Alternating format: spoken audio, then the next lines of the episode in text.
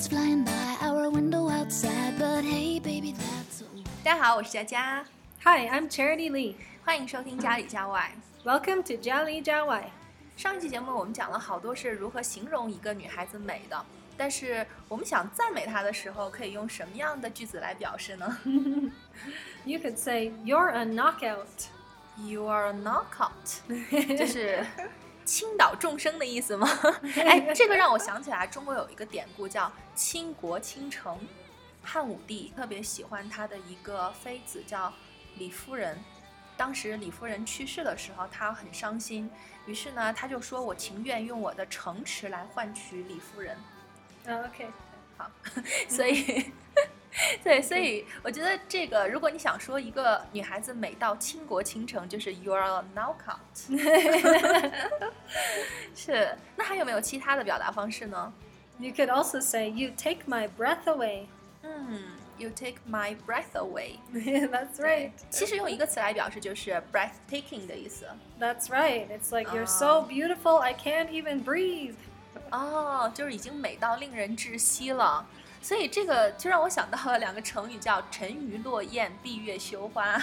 我就觉得这个美特别有一种古色古香的感觉。所以你形容一个女孩子有一种古典美的时候，我觉得可以用这个 “You take my breath away” 会更好一点。刚才说的这些呢，就是如何去赞美女孩子。但是呢，今天我们还想说一说，哎，你有没有一些能够让女孩子很开心的语句呢？啊，所以接下来说的这些呢，特别有利于你对女孩子进行表白。Some guys use pickup lines. They want to get a girl's attention, so they'll say something funny that lets the girl know that he thinks she's special. 对，所以接下来我们要聊一聊 pick up lines，怎么样和女孩子搭讪。Let's start today's show. 我们分成几种种类吧。第一种是很浪漫的人，如果很浪漫的人搭讪的方式会怎么说呢？ Oh, a romantic person could say, I didn't know angels flew this low. 哇，我不知道天使可以飞得这么低，所以就是说，呃，you are an angel 的意思。 That's right. 啊，还有没有呢？ or they could say, Is it a sin that you stole my heart? 啊， 就是 你不觉得你把我的心偷了是一种罪恶吗？就是我的心已经在你那儿了。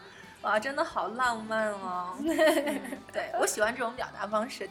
Or how about this one? Mm. Who took the stars out of the sky and put them in your eyes? 哦，就谁偷了天上的星星，把它作为你的眼睛？对，这是一个夸一个女孩眼睛漂亮的一种方式哦。That's right. 但是我觉得现在比较流行的都是一种逗逼的方式，所以那种比较幽默的打情骂俏的方式会是什么呢？ Yeah, a funny pickup line could really get a girl's attention. So you might try this one. Are you a magician? Because whenever I look at you, everyone else disappears. 哇，好经典啊！你是魔术师吗？因为我每次看到你的时候，其他人都消失了。嗯，还有没有其他的呀？ Help! Something's wrong with my eyes. I can't take them off of you. 哇，救命啊！我的眼睛已经不能离开你了。 所以就说，哎，其实这个就相当于说他 attractive、charming 的感觉。 yeah. yeah. 嗯， Yeah, all of these communicate that the guy thinks the girl is attractive. 嗯，是的。 How about this one? If I were a stoplight, I'd turn red every time you passed, so I could stare at you longer. 啊，所以 stoplight 就是相当于红灯的意思吗？ That's right. 哦， 所以如果我是红灯的话，我就永远是让它红着，这样的话就可以看你的时间长一点。That's right. 啊好的，那还有没有其他的一些表达方式呢？就有一些比较怪的人会怎么说？well, if you were really into computers, you could say, Is your name Google? Because I've been searching for you. 啊啊，就是因为你们经常用 Google，所以你要 search 是 search Google。How about this one? Are you a computer keyboard? Because you're my type. 啊，就是他是一个 computer geek。 Right. 啊，对他是一个对电电脑很痴迷的人，所以他经常用 keyboard。 right. And the Ah. word type has two meanings. One is typing on the keyboard. Mm. The other is the type of person. You're mine So- 啊，我知道了。哦，所以 type 就是你是我的类型，你是我的菜。 You're the kind of girl I'm looking for. 嗯，好。那其他的，比如说他是啊理科生啊，或者是文科生啊，可能表达方式还会有不同。像理科生会怎么表达？ This is a funny one. 嗯 How can I know so many hundreds of digits of pi and not know the seven digits of your phone number? 所以这句话的意思是说，他可以记住派之后的很多位， 但是他却记不住你的电话号码，是什么意思呢？That means the boy wants to get the girl's phone number.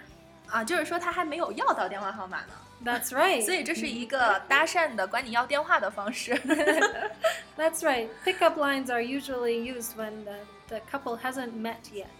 啊，哇，太酷了！对，哎，上一次我们在讲古诗的时候，然后娜娜给我推荐了一个 Shakespeare 莎士比亚写的诗，叫 Shall I compare thee to summer's day？我觉得这个也是很浪漫的表达方式，但是是古色古香的，也是呃古人说的一种方式。能不能给我们推荐一下这种类型呢？让我们感觉 level 很高。 Oh, yes, these are very romantic. 嗯 When you do dance, I wish you were a wave of the sea, that you might ever do nothing but that. 是什么意思呢？